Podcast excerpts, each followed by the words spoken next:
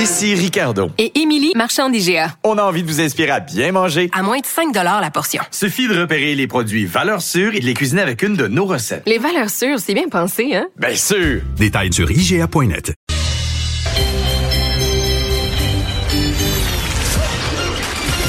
Jean-Charles Lajoie. Dis, exprimez-vous. Exprimez votre talent. Ça passe le test. Magnifique. Jean-Charles Lajoie. Jean-Charles, je voudrais féliciter l'organiste qui fait la musique dans ta, dans ta présentation. On le félicite, en effet. C'est euh, Bon. le- une œuvre de talent. Voilà. Hey, Ça, euh, doit être, Di- ça doit être Diane Bibot, en fait. Mais je pourrais la, la faire refaire. Je, je joue un peu de piano, mais je pourrais être l'organiste d'une nouvelle version euh, rehaussée encore. Bon, On euh, dit, ça serait bien le fun. ça serait le fun. Euh, Canadien a failli gagner hier. Euh... Il a failli perdre aussi, tu vas me dire. Ben, ils en ont fait, perdu, en fait. ils ont- il a perdu. Il a perdu, mais ils ont failli perdre en temps. C'est quoi qui s'est passé pour qu'ils mais réussissent là, à ramener le- ça 2 à 2, là, une série Ouais. de miracles? Ouais. Le plus important, d'abord, c'est euh, les gens avaient été informés que le Canadien allait perdre, puis le Canadien a perdu. Fait que ça, c'est une affaire de classe. Coché. coché. Ouais. Maintenant, tout est dans la manière. À 2-0, les Flyers, avec une domination totale en possession de rondelles, en contrôle de celle-ci, dans les attaques au filet, en pression en fond de territoire de l'ennemi, c'était épouvantable. Personne n'avait le temps de faire... Personne n'avait 5 pouces de jeu chez le Canadien hier soir. Les Flyers prenaient, occupaient tout l'espace, mais Carey Price faisait comme la poupée, il disait non sans relâche. Ça a Parce été que si sensationnel Kincaid, comme si Kincaid est là, il n'y a pas de remontée, là, parce que c'est pas 2-0, c'est 5-0. On Ben, j'ai envie de te dire, si c'est le Price de Boston mardi, là, le Canadien en mange une maudite. Tu comprends? Ouais. Le même Carey Price, pas plus tard que mardi, a été erratique contre les Bruins, comme il l'est souvent en octobre et novembre. Mais hier, il avait sa forme de février. Il avait sa forme de match pleine et entière. Il a été vraiment excellent hier soir. Et comble de malheur, il donne un sapin, mais pas la moitié d'un en prolongation, et ça coûte le deuxième point aux Canadiens. Moi, tu sais, puis j'étais pas nerveux.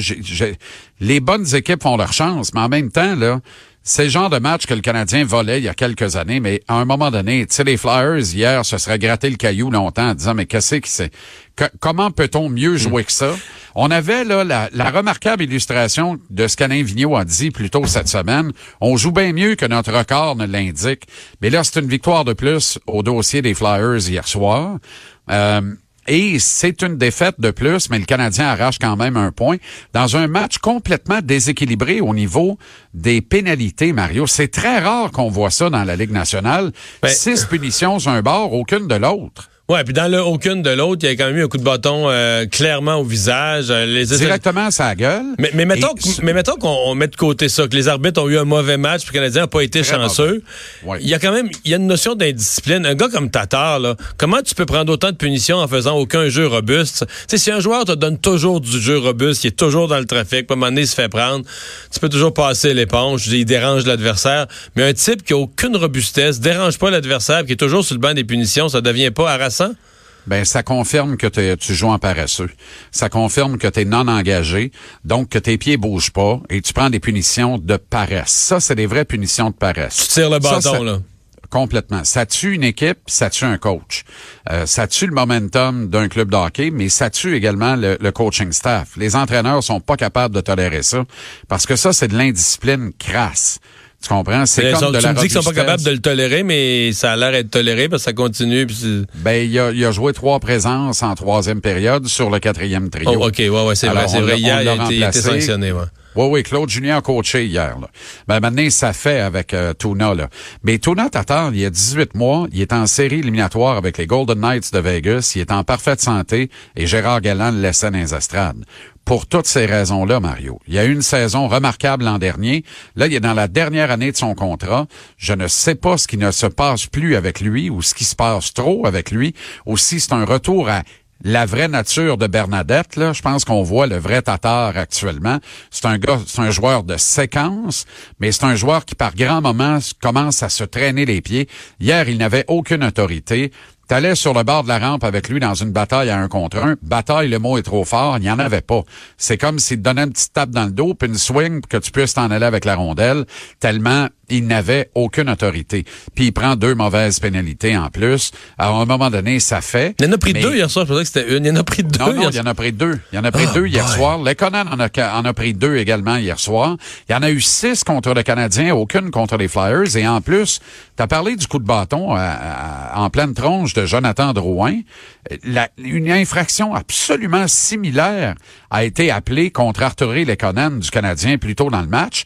Et quand Drouin reçoit ce coup de bâton à la figure, on est quelques minutes après que les Flyers eurent obtenu, eurent obtenu un lancer de pénalité. En plus des six, avantages numériques, ils ont obtenu un, obtenu un tir de pénalité, Mario. Et Carey Price, encore une fois, a été formidable sur ce tir de pénalité. C'est lui qui a arraché le point aux Canadiens hier et méritait un meilleur sort, méritait une victoire à son crédit, une victoire à son dossier. Mais, tu, tu m'as parlé de Price a passé en dessous de son bras, il a mal paru en prolongation. Oui. Oui. Mais tous les joueurs ont mal. En prolongation, on parle juste du gardien. Euh, Petrie est parti avec la rondelle. T'es pas supposé la perdre tout seul. là. En prolongation, c'est 3 contre 3, il y a plein d'espace. T'es pas censé la redonner à l'adversaire. Suzuki et Mété ont beaucoup trop reculé. Donc le tir qui a rentré, là, normalement, quelqu'un aurait dû foncer vers le joueur. Tout le monde reculait, reculait. Il était quand même Oui. de proche, le tir. Donc tous Oui. les joueurs ont mal joué sur cette séquence-là. Évidemment, quand, quand les autres jouent mal, on l'oublie parce que là, le dernier qui joue mal, c'est Price. Il passe en dessous du bras, elle roule lentement dans le filet, c'est fini, on ramasse Ben, nos c'est parce que c'est un tir anodin. C'est juste ça. Comprends? La comédie d'erreur, tu as tout à fait raison, mais le gardien doit mettre un terme à cette comédie d'erreur. Ouais. Puis hier, ça prenait On pas un miracle là. pour, pour cesser la comédie d'erreur. C'est un arrêt de routine, ça. Puis la rondelle, papillon, Ouais, ouais. euh, lui est carrément passé à travers le corps. C'est comme ça qu'on l'exprime dans le jargon. Et c'est arrivé hier soir. Je pense qu'il méritait un meilleur sort. T'as raison pour Suzuki et Mété, mais en même temps, c'est deux flots de 21 et 20 ans. Et eux autres, là, ils savent, les grosses pads, hier, il est dans sa bulle. Fait Bon, là, ils pas de pas- peuvent C'est pas comme demain, là. Concédaient le lancer. Ouais, tu ouais, comprends? je comprends?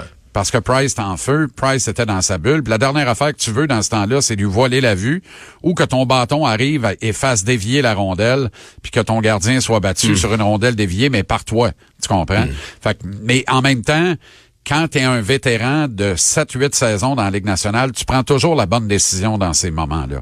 Alors que des kids, ben c'est sûr, vont, vont, être- vont avoir tendance à prendre de moins bonnes décisions dans ces moments-là. Parlant de kids, euh, Suzuki et Pelig, de loin les deux attaquants les moins utilisés par Claude Julien hier soir. Et dans un match où le Canadien n'avait aucune autorité, dans un match où Tatar a erré, dans un match où Lekonen a pris deux pénalités, moi j'aurais aimé que quand on apporte des changements, c'est Julien a amené Nick Cousins sur le premier trio à la place de Tatar. Ouais, je veux bien, là, mais pourquoi pas le Suzuki, c'est un droitier, c'est un peu moins pertinent, mais pourquoi pas un Peleg à gauche? Je le sais pas, avec un Suzuki au centre du troisième trio. Tu comprends? Pourquoi les jeunes n'obtiennent pas la confiance de l'entraîneur dans des moments névralgiques. C'est pour ça que je souligne le fait que Claude Julien a laissé Tatar au banc en troisième, parce que c'est très rare qu'il punit un vétéran. Et là, il l'a fait hier, et euh, il en a rajouté dans le point de presse d'après-match. Il a condamné ses deux pénalités, mais il a dit, au-delà de ça, il jouait un très mauvais match ce soir. Alors, c'est pour ça que j'ai décidé de le clouer au banc en troisième période. Et Julien s'en est euh, en a ajouté par rapport aux arbitres. Travail épouvantable des officiels hier soir, pour vrai là. Tu sais, puis en même temps, moi j'en ai contre l'équilibre des forces par les officiels. C'est-à-dire on donnait 3-2 d'un bord, on va en donner 3 de l'autre. Ça je déteste ça. Mais hier, c'est pas vrai que les Flyers ne méritaient aucune infraction tout le long des 60 quelques minutes qu'a duré le match. Puis c'est pas complètement vrai que le Canadien en méritait 6 plus un tir de pénalité en plus. Ce qui fait ça, toi. Euh, le, le Canadien peut pas perdre demain, par exemple, hein? Oh, il ne perdra pas. Demain, il n'y a aucun problème. Les Kings viennent de se faire piler dans la figure la par pire les équipe de la. Ligue, les, les Kings? Euh, je pense que c'est les Red Wings de Détroit. Une seule victoire dans les 14 derniers matchs. C'est épouvantable à Détroit, là, vraiment. Ah ouais. Mais là, on le voit, là. C'est un gros encan qui s'en vient. Quentin Byfield, l'Ontarien, est phénoménal. Alexis Lafrenière est absolument démentiel. Lafrenière, là, tu sais, c'est, on peut vraiment parler d'une catégorie à la Sidney Crosby, quelque part entre Crosby et McDavid, un peu plus proche de Crosby que de McDavid, mais on va pas chicaner Dans les deux cas, ce sont des joueurs concessions et des super étoiles. Byfield se profile comme étant un espoir de premier plan également. Il y a 10-12 gars là, au prochain repêchage qui pourraient graduer immédiatement l'automne prochain dans la Ligue nationale et avoir un... Là-dessus, il y en a 3-4 qui vont avoir un impact immédiat sur leur nouvelle équipe. Alors, on le dira jamais, là, mais Steve Eiserman n'a pas remplacé son entraîneur-chef, Jeff Blashill. Il n'y a pas beaucoup de coachs qui gagnant en début. Le club a pas joué 20 matchs, puis il a trouvé le moyen d'en gagner un seul sur 14 en séquence. Il n'y a pas grand coach qui aurait résisté Ouais. au coup près dans ces conditions-là, mais Blashill, évidemment, on va le laisser là. Ça sert la cause de l'équipe parce que le club gagne pas. Et moins le club gagne, plus on se rapproche de la loterie bon choix de Alexis ouais. Lafrenière. Même chose pour les Kings et même chose pour les sénateurs. Fait que là, on le voit, là, la course est déjà lancée pour avoir le Pour plus de chances dans le boulier du repêchage place. 2020. Donc, les Kings demain et Coupe Dunsmore, le football universitaire. demain à Québec au PEPS, le Rouge et Or contre les Carabins. Fait pas nécessairement plaisir de dire ça parce que je suis un bleu dans l'âme et dans le cœur, mais je pense que euh, Laval va l'emporter par au moins huit points demain contre les Carabins. Ça va être probablement le duel le moins serré entre les deux équipes en série éliminatoire, voire en Coupe Dunsmore depuis longtemps. Merci, JC. Salut, bon week-end. à 17h, lundi. bye, 17h, TVA Sport, JC.